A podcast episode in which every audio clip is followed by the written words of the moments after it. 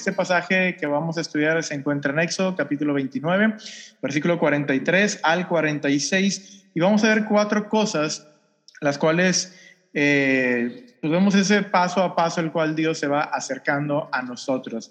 Así que, bueno, el primero tiene que ver con una reunión. Dios quiere reunirse con nosotros. Si tienes ahí este Éxodo, vuelvo a mencionar, déjame, este, lo busco aquí rápidamente. En la pantalla lo tengo para ustedes a través de, los diferentes puntos, pero se los leo así corridito. Dice eh, el versículo 43, ahí me reuniré con los hijos de Israel y el lugar será santificado con mi gloria. Y santificaré el tabernáculo de reunión y el altar, santificaré a sí mismo a Aarón y a sus hijos para que sean mis sacerdotes, y habitaré entre los hijos de Israel y seré su Dios. Y conocerán que yo soy Jehová su Dios, que los saqué de la tierra de Egipto para habitar en medio de ellos, yo Jehová su Dios. Entonces, estas son las cosas que vamos a, a estar aquí contemplando. Y a través de estas cuatro cosas vamos a ver ese proceso, ese ciclo en el cual Dios se va a ir acercando a nuestra vida. Y eh, vamos a ver ahí Éxodo capítulo 29, versículo 23. Dice, allí me reuniré con los hijos de Israel y el lugar será santificado con mi gloria. El contexto de este pasaje, de este capítulo, es que se está hablando de las ofrendas diarias. Eh, el tema ahí el cual se está pues trabajando son las ofrendas diarias y a través de ello Dios dice que se iba a reunir con ellos en el tabernáculo de reunión, siempre y cuando estén ellos ofreciendo continuamente, continuamente, diariamente esos, sacrificios. Y era el sacrificio de la, de la mañana y el de la tarde, un cordero en la mañana y un cordero en la tarde, todos los días, siempre debería de ser así. Y al cumplir ellos ese trabajo, esa comisión, pues eh, iban a tener esa bendición de que Dios iba a reunir con ellos en el tabernáculo de reunión. Y la Biblia habla sobre la importancia de ese lugar para Israel es un lugar sumamente importante, es central para la nación de Israel. Era donde se, se elaboraba, donde se trabajaba toda la cuestión de los, eh, eh, toda la cuestión de los sacrificios. Era donde estaba, pues ahí eh, se reunía, inclusive los sacerdotes hacían diferentes trabajos y Dios se revelaba a través de ese lugar. Por lo tanto, era muy, muy importante ese lugar para Israel. Y déjame te digo que, bueno, eso fue en el Antiguo Testamento, pero ¿cómo eso lo traemos a nuestra vida? Bueno, la Biblia nos indica que nuestro cuerpo es un tabernáculo, de hecho es el tabernáculo del Espíritu Santo. Y cuando nosotros estamos en ese mismo, esa misma mecánica de ofrecer eh, esos sacrificios diarios eh, que Dios desea de nuestra vida, pues Dios se reunirá con nosotros. ¿Y dónde vemos esa parte de, nuestra vida, de nuestro cuerpo siendo un tabernáculo? Bueno, se menciona en 2 Corintios, el capítulo 5, eh, capítulo 5, versículo 1 y 2. Y la Biblia dice, porque sabemos que si nuestra morada terrestre, es decir, nuestro cuerpo, donde estamos actualmente viviendo, dice, este tabernáculo se deshiciere, tenemos de Dios un edificio, una casa no hecha de manos, eterna, eh, en los cielos y por eso también gemimos deseando ser revestidos de aquella nuestra habitación celestial. Y aquí se hace esa comparación del tabernáculo hacia lo que es nuestra vida. Y Dios se reunía en el tabernáculo de reunión con el pueblo de Israel. De la misma manera que Dios desea reunirse con nosotros a través de nuestro tabernáculo, en nuestra vida. Por lo tanto, es sumamente importante que veamos esa parte de... Eh, de, entrar en ese mismo proceso, en esa misma mecánica de lo que son los sacrificios diarios que ellos tenían que hacer. Inclusive en este mismo capítulo aquí de, de 2 de Corintios se habla del tribunal de Cristo, hablando de que iba a haber una transición del tabernáculo terrenal hacia el celestial. Pero bueno, ¿cuáles son los sacrificios que el día de hoy tenemos que ofrecer. El día de hoy no tenemos que, eh, según la escritura, según la, nueva dispensación la cual estamos viviendo, no tenemos que estar pues entregando ciertos animales constantemente en el día o en la noche o hacer otro tipo de, de cosas como se mencionaban en el Antiguo Testamento. De hecho, el día de hoy se nos dirige hacia la parte espiritual y Romanos nos indica lo siguiente, capítulo 12, del 1 al 2 dice lo siguiente, así que hermanos, os ruego por las misericordias de Dios que presentéis vuestros cuerpos en sacrificio vivo, santo, agradable a Dios, que es vuestro culto racional. No os conforméis a este siglo, sino transformaos por medio de la renovación de vuestro entendimiento para que comprobéis cuál sea la buena voluntad de Dios, agradable y perfecta. Por lo tanto, nosotros tenemos que eh, pues trabajar sobre este aspecto en el cual Dios nos invita a trabajar, que es que nuestro cuerpo se debe de presentar como un sacrificio vivo, mañana, noche, tarde, este mediodía, las horas que quieras. Dios desea que presentemos nuestros cuerpos como un sacrificio vivo y esto es pues creo que muy claro al, al, momento que se dice, pero al momento de hacerlo es donde esto conlleva cierta pues dificultad, porque tenemos trabajos, tenemos diferentes momentos en nuestra vida y a lo largo de, este, de estos, eh, de las horas en el día, pues empezamos a batallar, empezamos a tener dificultades y se nos olvida presentar con nuestro cuerpo esos sacrificios vivos, ese sacrificio que Dios tiene para, para que Dios nos ha dado nos ha, puesto en nuestra vida para entregarle a Él, que es nuestro tiempo, nuestros recursos, nuestra familia, nuestro ser, nuestros talentos.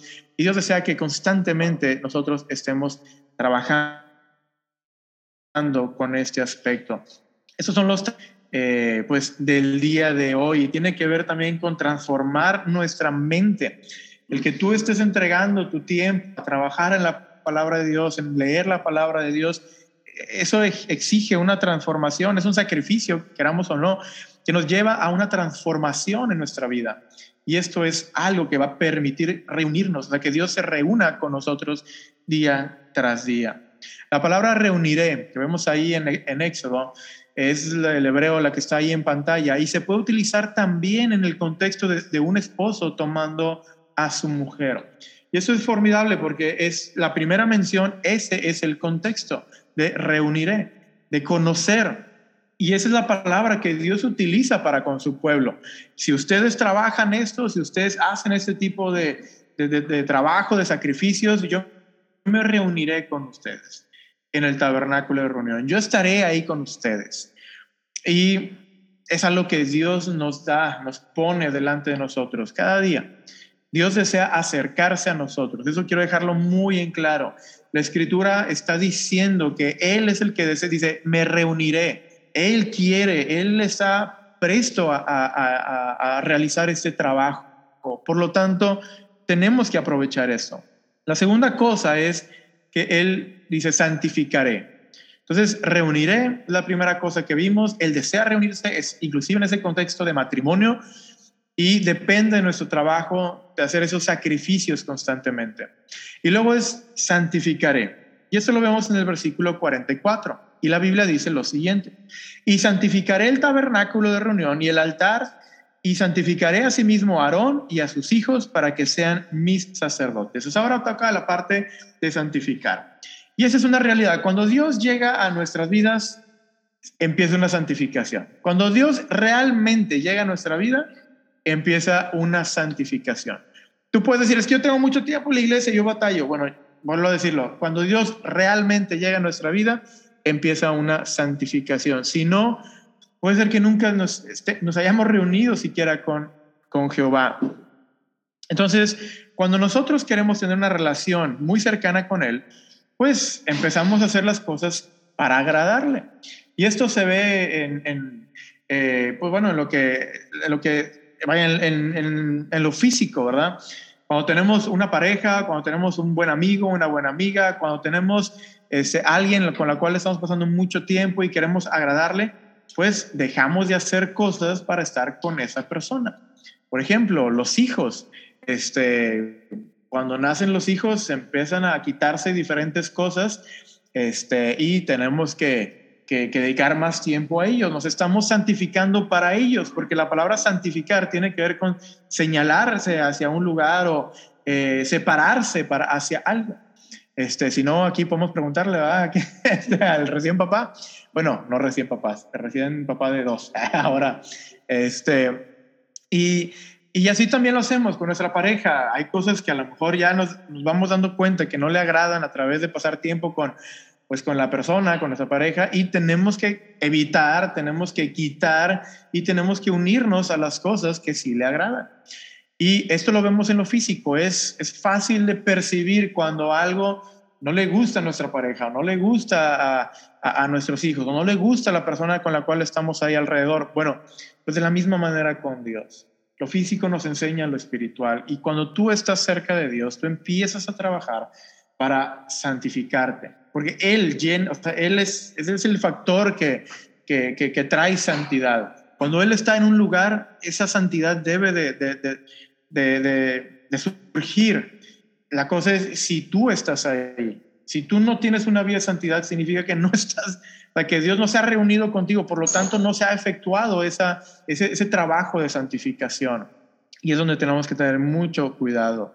Primera de Juan 3, 2 al 3, la Biblia dice lo siguiente, amados, Ahora somos hijos de Dios y aún no se ha manifestado lo que hemos de ser. Eh, pero sabemos que cuando Él se manifieste, veremos, perdón, seremos semejantes a Él, porque le veremos tal como Él es. Y todo aquel que tiene esta esperanza en Él se purifica a sí mismo, así como Él es puro. Y esta, estas palabras espero que te anime y sin, o sea, bueno, en primer lugar que te anime y también que nos ayude a identificarnos, a ubicarnos, porque dice, aquel, ¿verdad? Que tiene, aquel que tiene esta esperanza se purifica. El que no tiene esa esperanza, el que no puede ver esto con fe, no se, no se, no se purifica, no se santifica. Pero quien logra ver a Dios, quien logra ver este, a través de la palabra este principio, ahora sí se santifica y deja a un lado los trabajos, deja a un lado las diferentes situaciones emocionales, eh, físicas, deja a un lado todo. ¿Por qué? Porque tiene una esperanza y por lo tanto se santifica. Entonces dice, santificaré. Y esto, esa palabra se puede traducir como separado, como les mencionaba ahorita, concentrado hacia un lugar. Concéntrate en esto. ¿ah? ¿Cuántas veces no nos han dicho? Ah? Este, concéntrate en esto o dedícate a esto o señalado. Esas son las palabras que también se pueden traducir como santificar y simplemente separarte de un lugar para dedicarte a otro lugar. Y eso es lo que hace Dios. Cuando Dios está reunido contigo, la santificación empieza a tomar lugar en nuestra vida. Si no, no lo hacemos. Si no tenemos esa esperanza, no nos purificamos, no nos santificamos. Entonces es donde ahora la pregunta viene hacia nosotros. ¿Realmente Dios está reunido con nosotros? ¿Hemos dejado que Dios se reúna con nosotros? Sí, sí, el proceso de santificación iniciará. Si no, ahí estamos simplemente este, intentando o pensando, pero no llegando realmente a un lugar. Primera de Juan, capítulo 3, versículo ahora el 5 y 6, dice la Biblia lo siguiente. Y sabéis que Él apareció para quitar nuestros pecados y no hay pecado en Él. Todo aquel que permanece en él no peca. Todo aquel que peca no le ha visto ni le ha conocido. Y eso va de la mano, quien permanece en él. Y aquí, digo, vamos a, ver esa clave, es permanecer. Eh, para no estar pecando, no estar cometiendo pecados continuamente o deliberadamente, estar cometiendo los mismos y mismos y mismos pecados. Eso tiene que ver cuando tú estás permaneciendo en Él, no significa que no peques. La Biblia es muy clara en esto. No somos perfectos. Sin embargo, cuando uno peca y está cerca de Dios, inmediatamente corre a ese sumo sacerdote, le pide perdón y, y se aleja de ese pecado para alcanzar misericordia, tal cual lo dice Proverbios. Entonces, esa parte de santificar, ¿cómo estamos el día de hoy? ¿Cómo, ¿Cómo estamos trabajando en nuestra vida? Y aquí, honestamente, lo estoy dando muy por encimita porque la siguiente semana quisiera que, que, comenzáramos una nueva serie de mensajes. Todavía no tengo el nombre, este, pero eh, el punto es, nosotros somos, eh, si vemos, si vemos la, la, Biblia, o sea, inclusive se nos habla como carne, como, como animal, ¿verdad? Está lo animal y está lo espiritual, dice ahí la escritura, y hace esa comparación. Pero Dios nos da el privilegio de, de, haber estado o, tener la condición de animal, ahora, o de carne, Dios va pasándonos a través de un proceso en el cual el primero, pues Dios nos hace santos. De ser este, carne, Dios nos santifica. Y luego Dios también nos hace reyes y sacerdotes. e inclusive la Biblia dice que nos hace dioses. Y esa es una palabra que, ese va a ser el último mensaje que espero que lo, eh, que, lo puedan disfrutar aquí en vivo. Este, y, lo vamos a ver con la palabra de Dios. Claro, Dios es con D minúscula, ¿verdad? Solamente hay uno con D mayúscula. Pero es un procedimiento, es un, son pasos que Él nos va llevando. Este, y es una realidad.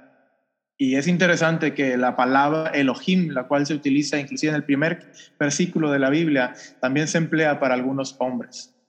Entonces Dios tiene la capacidad de lo carnal, lo humano, llevar, irlo pasando por santidad, hasta después mayor responsabilidad con reyes, sacerdotes y hasta llegar a ese proceso de inclusive juzgar, por lo que vemos ahí en la palabra de Dios.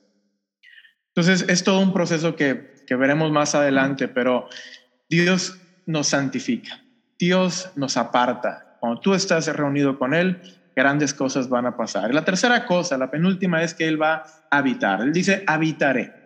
Y eso también es muy, muy bonito. Dice, ahí habitaré entre los hijos de Israel y seré su Dios. Y se enfoca en esa parte, habitaré. Su deseo es siempre estar con nosotros. No se trata de solamente en un, o sea, un momento. No se trata solamente de un instante, de encuentros o de citas. Dios no, no, no trabaja de esa forma, no trabaja con citas o encuentros. Este, Dios lo que realmente es permanecer, habitar. Y eso es lo que está diciendo. Primero me reuniré, santificaré, habitaré. Está hablando de otro, de otro, de otro nivel, quiere estar con nosotros siempre. Su deseo es muy claro. Sin embargo, nosotros como humanos tenemos lamentablemente la posibilidad de afectar esa relación, de alejar esa relación. Y eso nos ha pasado en lo físico, ¿ah? ¿Cuántas amistades hemos alejado nosotros? Por nuestro actuar, por nuestra boca, por nuestro, eh, nuestras prácticas. Y empezamos a alejar simplemente por cómo nos comportamos. Bueno, de la misma manera con Dios. El deseo de Dios es que nosotros permanezcamos con Él. O sea, Él se quiere reunir, Él nos santifica para habitar con nosotros. Ezequiel 8, versículo 6. Este, este, es un pasaje muy interesante y triste a la vez, porque dice, me dijo entonces, hijo de hombre, ¿no ves lo, lo, que estos hacen? Las grandes abominaciones que la casa de Israel hace aquí para alejarme de, de mi santuario. Pero vuélvete aún y verás abominaciones mayores. Y vemos que hay un grupo de personas con grandes abominaciones que quieren alejar a Dios de su santuario. Y eso sigue pasando. Eso sigue sucediendo en nuestros días. Las abominaciones que ellos hicieron apartaron a Dios de sus vidas. Y las abominaciones que nosotros podemos estar haciendo pueden apartar a Dios de nuestra vida. No, no, no, pero es que yo amo mucho a Dios. Sí, sí, sí, entiendo y, y creo, o más bien creo entender lo que estás queriendo decir, pero la realidad puede ser otra. Ellos profesaban de una manera a Dios, ellos eran los mismos líderes de la nación de Israel, los líderes espirituales, pero en el escondite, donde nadie los veía, había grandes abominaciones, imágenes horribles, idolatría a, a más no poder, pero enfrente de la gente todo bien. Eso hizo que la gloria de Dios se alejara del templo. Eso también lo puedes ver ahí en Ezequiel capítulo 10.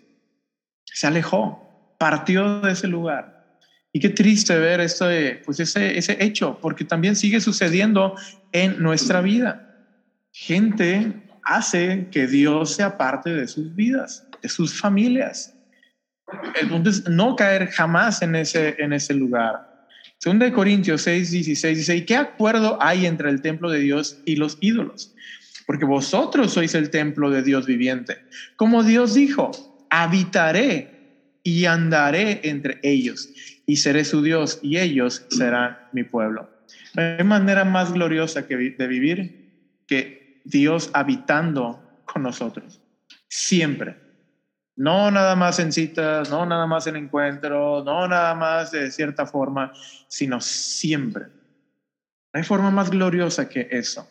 De hecho, cuando tú tienes a Dios eh, eh, viviendo, habitando junto contigo. Es, diferente tu, tu vida, tu, es más, hasta te sientes, te ves diferente. Muchas veces eso lo hemos eh, dicho y me acuerdo mucho de momentos así que alguien me lo ha mencionado o que me ha tocado mencionar a otras personas. Oye, ¿cómo andas en tu relación con Dios? Bien, seguro. Este, bueno, pues es que no tanto, no he leído últimamente igual y bla, bla, bla. Se nota, o sea, no puedes ocultarlo. Se ve cuando Dios habita en tu vida y cuando no. Cuando Él está trabajando en tu vida y todas las cosas que hacías, el ministerio y todo, súper padre, y de repente ya no. Entonces, o sea, Dios está habitando en nuestra vida o no lo está haciendo. Y de antemano sabemos, no tengo que, este, que convencer a cada uno de ustedes. La realidad es que no hay manera más gloriosa de vivir el que Dios esté siempre a nuestro lado. Levítico 26, 11 al 13 dice, y pondré mi morada en medio de vosotros, y mi alma no os abominará, y andaré entre vosotros, y seré vuestro Dios, y vosotros seréis mi pueblo. Yo Jehová, vuestro Dios, que os saqué de la tierra de Egipto, para que no fueseis sus siervos, y, le, eh, rompí las eh, coyundas de vuestro yugo, y os he hecho andar con el rostro erguido. Esa es la manera que inclusive se ve cuando tú estás con Dios Vas caminando con la cara en alto, con la frente en alto. Vas caminando este, con, de una manera muy, muy este, clara, muy específica. ¿Por qué? Porque Dios está habitando contigo. Y todo lo que haces, todo lo que trabajas, todo lo que está pasando en tu vida, te hace ir con esa confianza. No significa que no tengamos cosas que mejorar, no significa que haya cosas que, que, que, o sea, que sean ya completamente perfectas en nuestra vida, sino que nos hace andar con un rostro erguido. Ya no estamos en esa esclavitud, ya no estamos como antes. Él habita en nosotros, por lo tanto, vamos caminando con esa buena actitud. Así que es evidente cuando Jehová habita en ti, contigo. Cuando Jehová habita en ti, es evidente, se observa, se contempla. Inclusive ustedes recordarán, ¿verdad? Cuando Moisés estaba pasando un tiempo con Dios, regresa y era súper brilloso, ¿verdad? Su cara tanto que se tuvo que poner un velo. Era evidente que él había pasado un tiempo con Dios. Es evidente cuando pasamos tiempo con Dios. Es evidente cuando vivimos con Dios, cuando Él habita con nosotros. Así que, ¿cómo estamos el día de hoy? ¿Qué tan evidente es en nuestra vida el que Dios habita en nosotros? Y luego, para terminar, dice, seré. Seré su Dios seré su Dios. Y este pasaje eh, está también muy, muy hermoso. Y dice, y habitaré entre los hijos de Israel y seré su Dios. Y conocerán que yo soy Jehová su Dios, que los saqué de la tierra de Egipto para habitar en medio de ellos, yo Jehová su Dios. Entonces las cuatro cosas tienen que ver, me reuniré, santificaré, habitaré y luego seré. Y esa parte remata padrísimo no es cualquier frase. Esa pequeña frase hace una, gran diferencia. Hace la diferencia de tu vida cuando es tu Dios, cuando Jehová es tu Dios. Es diferente a cualquier otra cosa. Tú puedes llegar aquí a la iglesia y escuchar muchas cosas de Dios, de Cristo, lo que quieras. Pero es diferente cuando lo escuchas de la boca de alguien más a cuando realmente es tu Dios. Y ese es el proceso que tienes que seguir. Él quiere reunirse contigo, Él quiere santificarte para poder habitar contigo. Él no habita en el pecado, entonces mientras exista pecado, Él no va a habitar ahí. Él no puede trabajar con el pecado, Él no puede vivir con el pecado. Por eso es la santificación. Después Él habita contigo y eso habilita que Él sea tu Dios.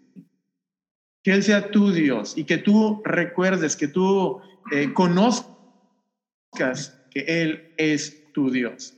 Hay varias frases en la palabra de Dios eh, más bien dicho, hay varias veces que se emplea esa, eh, pues esta frase o, un concepto muy cercano a eso. Y, quisiera que lo vieras aquí en 1 Samuel 17, 46 al 47. Ya muchos saben de qué estamos hablando. 1 Samuel 17, David y Goliat. Y dice, Jehová te entregará hoy en mi mano y yo te venceré y te cortaré la cabeza y daré hoy los cuerpos de los filisteos a las aves del cielo y a las bestias de la tierra, y toda la tierra sabrá que hay Dios en Israel. Y sabrá toda esta congregación que Jehová nos salva con espada y con lanza, porque de Jehová es la batalla y él nos entregará y él os entregará en nuestra mano. Pero dice, sabrá que hay Dios en Israel. O sea, ahí está, será Dios en, para ellos, en ellos. Y es donde se empiezan a ver las diferentes cosas en nuestra vida. Dios se quiere acercar a nuestra vida, pero ¿hasta dónde lo vas a dejar? Él quiere reunirse contigo con, esa, con ese mismo contexto inclusive de, de un matrimonio, un esposo y una esposa. Él se quiere reunir, él te quiere conocer, él quiere estar contigo. Y luego, cuando eso sucede, te santifica para poder habitar contigo. Y luego rematar al decir, yo seré tu Dios. Ahora sí, yo seré tu Dios. Son esos procesos, son esos pasos que te van a ir llevando a ese acercamiento a Dios que Él quiere. Entonces sabrás que hay Dios en Israel y vaya que este momento fue maravilloso. Lo más difícil que ellos estaban viviendo en ese entonces cayó ahí, simplemente porque había Dios en Israel, había un Dios. Era el Dios de David. Así que debes tú permitir que Dios sea Dios en tu vida. Él es Dios en la vida de muchos más. Él es Dios en la vida de muchas iglesias. La, cosa es que Él es Dios en tu vida. Esa es, donde, esa es la pregunta que tenemos que responder. Mateo 13, 58 dice, y no hizo ahí muchos milagros. Hablando de Jesucristo. No hizo ahí muchos milagros a causa de la incredulidad de ellos. Muchas veces no dejamos que Él sea nuestro Dios. No sé si me estoy explicando con eso. No sé en qué proceso estés tú. Dejar que Él se reúna contigo por esos sacrificios diarios que tú haces, por esa santificación que Él trae a tu vida si Él está ahí. No por tus fuerzas, sino porque Él está ahí. Él santifica lo que está a su alrededor. Y luego Él quiere habitar. Recuerda, el pecado y Dios no se llevan. Por eso tienes que santificarte y eso hace que Él habite. Y cuando Él habita, tú estás permitiéndole que Él sea tu Dios. Y cuando Él es tu Dios, es donde empiezan a suceder las cosas que son fuera de serie en nuestra vida. Antes, sino en ese momento. Entonces la Biblia nos muestra muchos ejemplos que son asombrosos con este concepto de que Él es el Dios. Él es el Dios de Israel, es el Dios de, de esta tierra. En Segunda de Reyes 5.15, inclusive vemos aquí un, pues un personaje, Anamán, que ni siquiera era del pueblo de Israel. Dice, y volvió el varón de Dios, él y toda su compañía, y se puso delante de él y dijo, aquí ahora conozco que no hay Dios en toda la tierra, sino en Israel. O sea, ahí hay Dios. Te ruego que recibas algún presente de tu siervo. Y aquí simplemente comparto el contexto.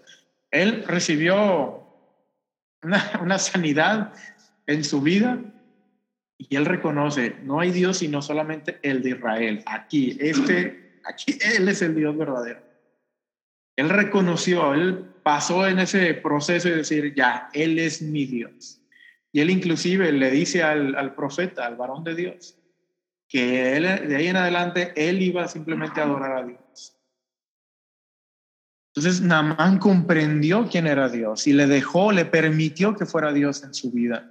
Según de Reyes también, el capítulo 1, versículo 3, es la, parte opuesta. Tenemos a un rey, un rey del pueblo de Dios. Y aquí este, él está haciendo unas cosas y aquí se, se manifiesta el ángel de Jehová. Dice, entonces el ángel de Jehová habló a Elías Tisbita, diciendo, levántate y sube a encontrarte con los mensajeros del rey de Samaria y diles, no hay Dios en Israel que vais a consultar a Baal, Zebub, Dios de Ecrón. Y, y, y muchas nos pasa igual. No dejas que Dios sea tu Dios, sino que tú quieres ser tu propio Dios o quieres ir en búsqueda de otros lugares para resolver tus situaciones. Mientras que uno que viene de fuera dice, no hay Dios más que solamente el de Israel. Hay una persona que dice, oye, ¿Cómo que vas a consultar a otro lado en vez de venir aquí con el único Dios, el verdadero, el Dios Israel? Que si actuamos. A veces no dejamos que Dios sea Dios en nuestra vida. No dejamos que Dios sea Dios en nuestra familia, en nuestro negocio, en nuestro trabajo, en lo que sea. ¿Por qué? Porque lo intentamos resolver a nuestra manera, no a la manera de Dios. Y que es muy común buscar la solución en otros lugares. Pero tienes que permitir que sea Dios Tienes que ir a Dios. Deja que Él sea Dios en tu vida. Santifícate. Deja que Él habite contigo.